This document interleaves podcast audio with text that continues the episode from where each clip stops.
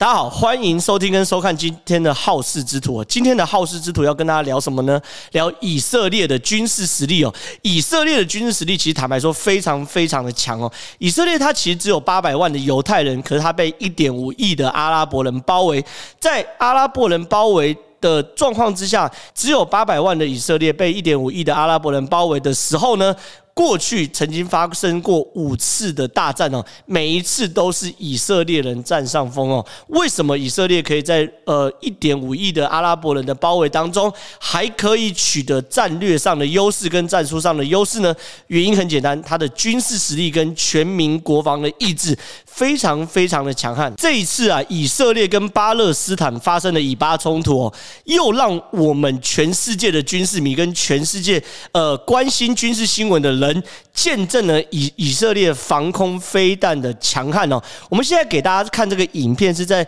呃五月的某一个晚上哦，巴勒斯坦忽然向以色列投掷数百枚的火箭弹哦，而这个以色列的铁穹作战系统去呃拦截巴勒斯坦所发射火箭弹的画面。这边画面可以很清楚看到，左边就是巴勒斯坦发射的所火箭弹哦。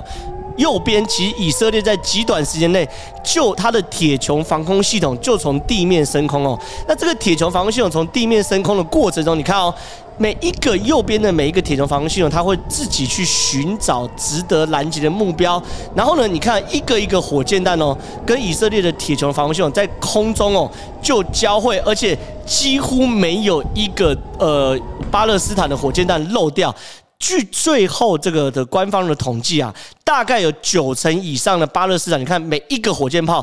大概有九成左右的巴勒斯坦发射火箭炮，全部被以色列的铁穹防空系统所拦截下来，而剩下的一层呢，原因来自于铁穹防空系统会自动去辨别。到底这个火箭弹的落点在哪里？如果它的落点是有防御价值的话，它会去拦截；如果落点没有防御价值的话，它会呃试呃试战术的情况之下呢，来把这个飞弹来漏掉。所以说，几乎你可以想象是几乎以色列的铁穹防空系统达到我们人类做所谓的防空飞弹的极致，就是现在这个看到这个画面。那看完这个画面的时候，很多人都问说：“这个以色列的铁穹防空系统到底是什么样的东西哦？”因为以色列跟巴勒斯坦两边的国家是非常非常近哦，所以以色列在处理这个飞弹防空系统过程中，它其实是多层次的。当然，它会有一些爱国者飞弹处理长射程的这个飞弹去做拦截，可它多层次的时候，最有可能面临到状况就是说，因为巴勒斯坦会直接射所谓的火箭弹啊，这种短程飞弹或短程火炮，对于这个以色列来说是。最困扰的部分哦，而这个铁穹的系统其实就是以色列专门研发出来去挡这种火箭弹啊、火炮啊、加农炮、榴弹炮等等的。短程飞弹的拦截系统哦，那这个铁穹系统其实坦白说，它有非常非常多的特性哦。第一个特性是它的雷达特性哦，它的雷达特性就像我刚刚讲的，这个铁穹防空系统它搭配的雷达的识别系统有非常非常好的识别系统。什么叫好的识别系统呢？很简单，当敌方开始做所谓饱和攻击，什么叫饱和攻击？一次来几百枚的时候呢，说你不可能全部都拦，你全部都拦，反而就是可能会漏掉一些。该拦的而没有拦，所以以色列的雷达防空系统，它的识别能力非常非常好。就是说，在敌方的这个火箭炮打出去的过程中，他就开始做呃后端的软体运算，他会去运算说哪一些火箭弹可能会落入人口密集的地方，哪一些火箭弹可能会落入到人口相对不密集的地方。因为我们都知道，当火箭弹本身就不是一个高成本的飞弹的过程中的时候，当巴勒斯坦做所谓的饱和攻击的时候，以色列。必须要判断哪一些飞弹是值得拦截的目标，哪一些飞弹是需要放弃的目标。我们从这个画面上会看到，说当敌方的飞弹射出来的时候，以色列第一时间就是透过这个雷达去。计算到底哪一些飞弹是值得攻击的？那我们称这个系统叫做 BMC 作战系统。这个 BMC 作战系统就是说，前端由雷达去探测这个射击的轨道，后端呢去透过这个 BMC 的作战系统来分析这个呃火箭弹的落点。那如果呢，这个 BMC 系统确定来袭的火箭弹会击落在无人区域的话，OK，那就会放掉。所以说，我们现在看到这个拦截率到九十趴，其实就是我们刚刚谈的嘛。它主要原因就是第一时间它判断啊，其实它是没有意义的，它可以去被放掉了。这个东西就是整个铁穹作战系统最核心的部分。那它的拦截率就像我刚刚谈的是九十趴左右，九十趴其实坦白说是非常非常离谱的一个数字。为什么？因为那九十趴是在我们。对于军事认知是只存在于理论值，而不是实物值。什么意思呢？很简单，我们都知道，台湾现在有跟美国买爱国者二型跟爱国者三型哦。不管是爱国者二型跟爱国者三型。一发拦一发的成功率大概都是七成左右，那两发拦一发的才会达到达到九成。可问题是，这个东西都只在纸上的理论值的数据。可当你真的遇到空袭警报来临，然后中国对台湾做飞弹的攻击的时候，第一个如果是饱和攻击的话，我们爱国者飞弹有没有判别能力？坦白说不知道。第二件事情，我们国军在实战的时候能不能真的如所谓的数据上？精准的发射爱国者飞弹，不知道。第三件事情，爱国者飞弹打出去的时候，它的效能如不如同美军在规划的有达到一发拦截一发到七成的命中率，也不知道。可是以色列，我们现在看到这个铁穹作战系统是正在经历所谓的战争上的洗礼的，坦白说是非常非常夸张一个状况。而且它的拦截方式也很特别，它的拦截方式基本上是采用所谓的命中杀伤的攻击方式。什么意思呢？拦截飞弹有两种，一种是飞弹打过来的时候。我们的防空飞弹也起起降，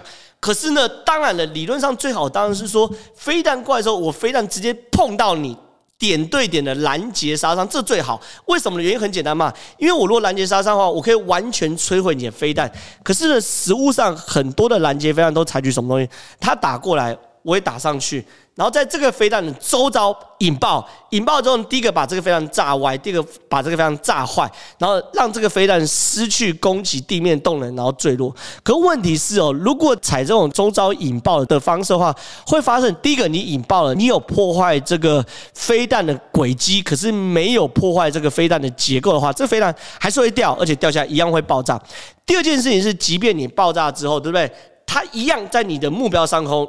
打。变成碎片，然后一样很有可能会掉落到贫民区里面。所以，所有拦截飞弹最终最佳的解就是所谓的命中杀伤，或是拦截杀伤，直接打进这个飞弹。然后把这飞弹呢第一个打碎，第二个打偏轨道更远，它可以让它远尽可能的远离目标地。所以呢，第一件事情是这个以色列的这个铁穹系统，它是采取所谓的命中杀伤的方式哦，就是尽可能的直接点对点的把这个敌方的火箭炮把它击落，这已经很惊人了。第二件事情是哦，它的弹头上还装有这个近炸引信。什么叫近炸引信呢？很简单，它如果打过来的时候，原则上命中杀伤，可是。哎，如果发现哎有误差没有打到的时候，他如果发现啊这个有交错的时候怎么办呢？交错的时候马上引爆，变成我们第二个可以接受，就是说附近引爆，把这个对方火箭弹的结构炸掉或者轨道去偏离。所以这个东西也是呃以色列这个铁穹作战系统的非常非常令人吃惊，就是说它是有两层的 ub 的，一层是直接。攻击，另外一层是，呃，如果错过的话，就就近引爆。但它整个计算速度是非常非常快，而且它防御范围很大。一个呃铁穹系统发射连大概可以啦，守护一百五十平方公里的范围，所以其实非常非常大，一百五十平方公里，但整个北台湾大概都可以守下来。所以呢。对于他们来说，非常非常的厉害。原因就是因为对对于以色列，它地不大，有这种体能作战系统，它只要布置得宜的话，整个以色列其实都在保护当中啊。而且它的接战速度非常非常快。它有三个五秒钟，第一个在敌方火箭弹发射后五秒的时候，系统的雷达就能发射发现目标，然后呢开始去计算，把把这个目标的讯息丢回后端。我刚刚讲的作战系统，然后呢再过五秒，它能能够运算出一个可靠的目标的跟踪路径。目标路径有什么好处？第一件事情，计算弹道轨道。然后呢，你才可以发射拦截嘛。第二件事情是确定路径后，去计算它掉落的位置。那这件事情呢，也有助于你在选择攻击目标。那第三个五秒呢，就是铁穹作战系统就会发射出这个拦截飞弹去拦截。所以整套作动哦，前五秒来发射敌发现敌方的火箭弹来袭。中间那个五秒计算轨迹，判断哪一个火箭弹是需要拦截，哪个火箭弹是不需要拦截。第三个五秒发射这个所谓的拦截呃拦截的飞弹，这东西三个五秒内就可以完成，所以非常非常好用。所以其实以色列的铁穹作战系统它强悍到什么程度？美军也曾经想要跟以色列购买，最后呢，美军这这项军购案。作罢的原因很简单，因为以色列不愿意开放铁穹作战系统的原始码。整个以色列的铁穹作战系统真的厉害的地方，当然它的这个军工产业、它弹头啊等等，甚至它的雷达其实都很厉害。可整个铁穹作战系统真的让我们觉得说。跟过去包含美国的爱国者飞弹啊等等的最大不同，其实就是来自于后端的软体运算哦。其实这个东西也是以色列强项。论军工产业，不管是军事的制造啊，或军事的呃基础原料的呃制造，其实以色列当然在世界上都是第一流的。可是。不是第一名，可是呢，你如果说以色列有什么事情在全世界可以排名前三名的话，以色列在后端的演算法和软体的设计，绝对在全世界军工产业能够排名前三名或者是前五名哦。所以，其实这个体重作战系统。一切的强悍是来自于背后有一套非常非常强悍的作战系统来帮他去做运算，来判断飞弹的轨迹，所以他才可以命中击伤；来判断飞弹的弱点，所以他才可以选择有价值的攻击目标，放弃没有价值的攻击目标。当美军跟以色列去购买所谓铁穹作战系统的时候，一部分是要这个作战系统，另外一部分更重重要的是希望这个作战系统内部的原始码，就是程式码可以被呃授权哦打开。可是以色列。当然知道这是他的看家本领，所以以色列没有答应这件事，所以后来这个军购破局了。可无论如何，以色列的铁穹作战系统面临到巴勒斯坦的这个饱和攻击的时候，确实非常非常惊人。那当然了，久守必失啊，在这个以巴冲突到后期，巴勒斯坦不断的发射火箭弹的时候，以色列还是很多地方也遭受了攻击，但这没有办法的事情。基本上反攻非常可以挡个三枚、五枚，甚至十枚、二十枚、一百枚。其实坦白说，就已经非常非常惊人了。当你的敌手连续好几天、好几百枚这样打过来的时候，你一定要反击，你久守必失。可是我认为啊，以色列这套铁穹作战系统已经展现当前人类科技可以做到，嗯，近战。呃，火箭弹防御的最高规格，这是第一件事情。那除此之外，以色列还有一个叫做镭射箭哦，也非常非常令人惊讶。我们现在看到这个是以色列的镭射箭哦，是以色列国防部在二零二零年一月八号公布的技术，非常非常新。这个镭射箭的逻辑就是说，当然你有很好的铁穹作战系统，可问题是这个铁穹作战系统，当然呢打飞弹是没有问题，可问题是哦，如果对方都用所谓的无人机，你要怎么办？你拿铁穹作战系。是来不及的，因为第一个无人机移动速度快，第二个无人机的成本很低，一架无人机的成本可能三千美金、五千美金，可铁穹作战系统它要好几万美金，所以对你来说一发打一发其实是非常非常不划算的。所以这个镭射箭它的逻辑是什么东西呢？它其实就是透过车载的镭射作战系统啊，去做建造一个大型的防护网，而当敌方的无人机群过来之后，这个所谓的呃镭射箭系统可以逐一哦把这个打下来。那这个东西成本就非常非常便宜哦。铁穹作战系统每一次的拦截成本是四点九万美金哦。但是呢，你发射这个所谓的镭射系统的时候，每一次拦截成本是三点五块美金。铁穹作战系统每一每每发射一发出去四点九万美金，四点九万美金，但一百五十万台币就没了，一百五十万台币没了，一百五十万台币去换人家一个可能几万块甚至十几万、二十万的无人机，完全不划算。因为铁铁穹作战系统应该做的事事情是去拦截那些。高杀伤力的火箭弹，所以呢，面对这种无人机，现在各国都在思考要做什么样的方式。而以色列在二零二零年一月八号的时候，这个东西，这个所谓的镭射箭，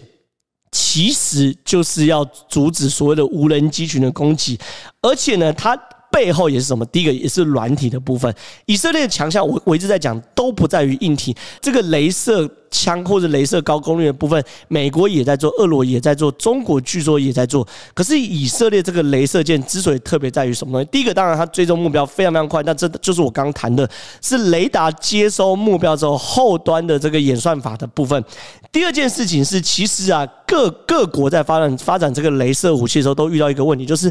单发的雷射功率并不够，原因很简单，因为在单发的雷射打出去的时候，其实会遇到非常非常多，包含沙尘暴啊、云层啊，甚至气候等等干扰，所以会会它让它的能量有所散散失哦。那雷射能量能量单发不够的时候，以色列其实是很清楚的。他说他是透过后端的先进演算法哦，连续发射好几束雷射光，让这好几束雷射光可以在几乎在同一时间内，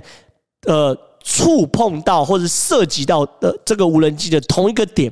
因为无人机会一直飞，你第一瞬间可能在这个点，它继续往前飞之后，你第二瞬间可能就歪掉。可它是透过先进演算法去计算那轨迹后，让你连续三发，可虽然在动，可是三发都打在同一个点。那你一发打不穿这个点，可你三发、四发、五发、六发，甚至七发、十发的时候，一定可以打穿这个点，造成这个点的伤害。那如果造成这个呃无人机的关键零组件伤害的话，那无人机自然就会坠落。所以呢，我们现在看到这个镭射箭背后啊，值得大家关注，也是它背后的呃先进计算的演算法。我们接下来要跟大家讲无人机哦，以色列应该是这个世界上运用无人机最成熟的国家。你不要以为是美国，因为坦白说，美国大部分的战争都是在境外。而以色列的真正战争都在境内，而且呢，因为呢，以巴冲突都是在非常非常小规模的地面战，甚至会进入到巷战。在地面战跟巷战的过程中，其实无人机才是决定胜负的关键。所以呢，以色列。根据统计哦，二零一九年以色列所有的战争任务中，大概有百分之八十以上的战争都会用到无人机，所以以色列其实是这个世界上运用无人机跟发展无人机非常非常成熟的军事国家。我们现在看到的这个画面是以色列的苍鹭无人机哦，以色列这个苍鹭无人机其实非常非常有趣的是什么东西呢？它有非常非常多的型号，有苍鹭一、苍鹭 TP、苍鹭 TP 叉 P 等等的，可是。呢，它的性能好到什么程度呢？它的性能好到是。各国包含所谓的德国啊、韩国啊、印度，甚至希腊都有跟以色列去买或者去租这个苍鹭的无人机哦。这个苍鹭无人机目前可以了解的是说，它的功能几乎可以做到像美国的 M MQ 九啊，真的类似这样的功能。就是说，它第一个可以去做侦察，第二个哦，以色列一直没有公开承认，就是说它其实是有空对地的攻击功能。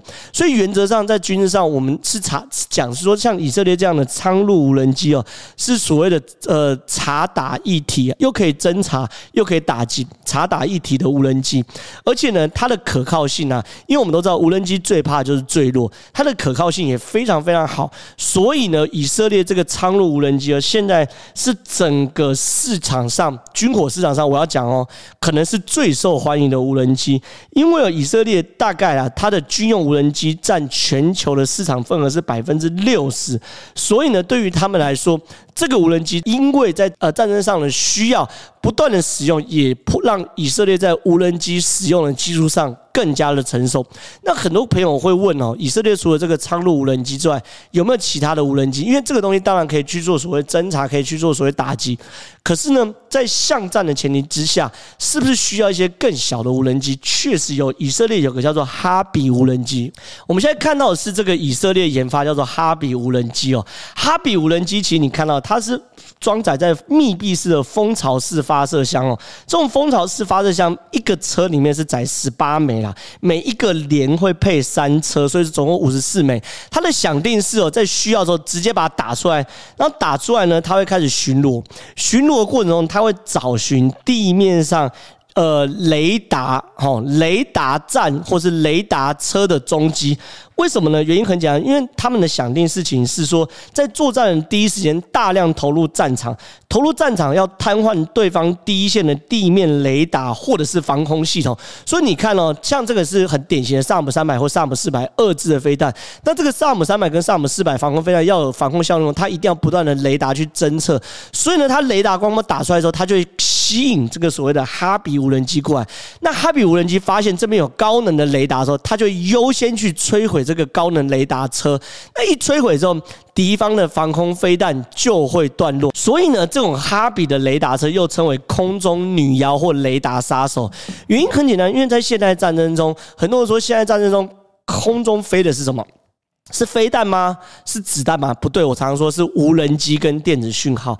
对对方来说，以对手来说，他如果有非常好的防空系统，假设有铁穹防空系统啊，或者说他的对手有萨姆三百、有萨姆四百这种二字的防空系统的话，可是，一切都还是需要这种雷达的扫描，他们防空系统才能做动。而这个所谓的哈比无人机哦，它的前端飞机的前端，第一个有所谓雷达搜索仪哦，它会去瞄准雷达密集的地方去做攻击。第二个，它前端是有火药系统的，所以呢，它在行驶的过程中，它在不断。断搜寻哪边有高密度的雷达，一搜寻就化身成类似于日本的神风特攻队，去打击敌方的，包含萨姆四百跟萨姆三百这种高能的所谓雷达范围。所以这个东西在以色列在做战场响应中，非常非常清晰的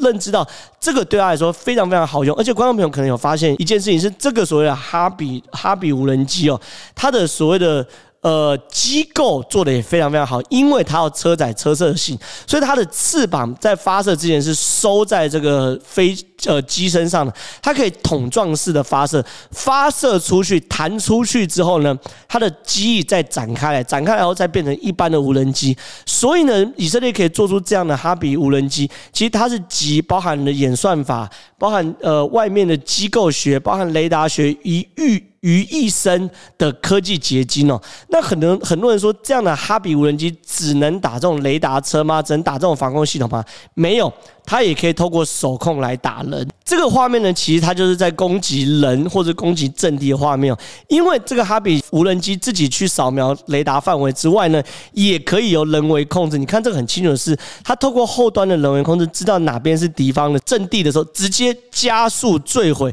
然后去往敌方的阵地去攻击哦。所以这个哈比无人机其实坦白说是可以做所谓的攻击敌方的地对空雷达。攻击敌方的侦察雷达站，甚至攻击敌方的防御阵地都非常非常好用，所以这个也非常非常适合以巴冲突的时候，以色列在面对这种巷战的过程中来击毁对方的信心。所以这一次的以巴冲突，以色列其实我认为啦，站在我们台湾角度，以色列是非常非常好接近的一个国家哦。而且我也认为以色列在呃国家的处境之下，某种程度跟台湾非常非常类似。我在这一篇里面没有要特别谈以巴冲突或以色列跟阿拉伯的。冲突的由来，包含宗教等等的原因，或是圣城的等等的原因，没有要谈这件事。我只是要谈以色列人口呃只有八百五十万，而旁边的犹太人人口大概是这个一一点五亿左右。那以色列人口八百五十万中，犹太裔大概六百八十万，相对于附近的阿拉伯世界人口是非常非常少的。